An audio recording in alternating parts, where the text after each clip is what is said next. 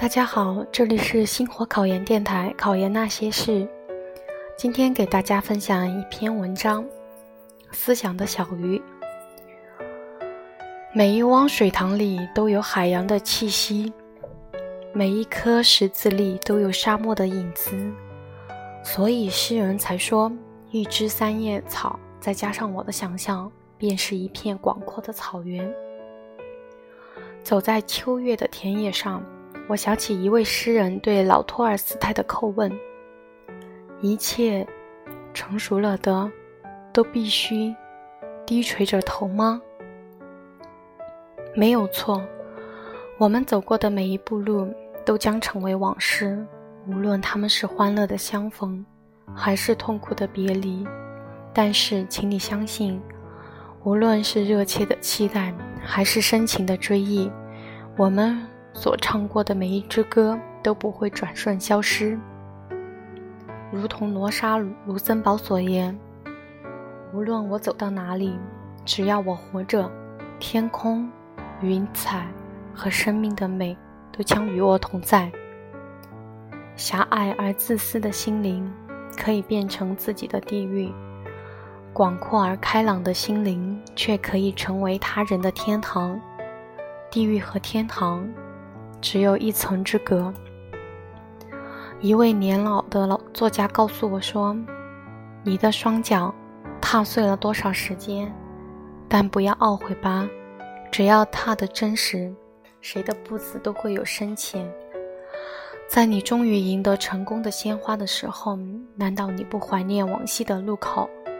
在你重新营造成功的华贵的屋宇里，难道你不怀念昔日的木头？”拥有这世间美好的东西实在数不过来了，我们总是希望得到的更多，让尽可能多的东西为自己所拥有。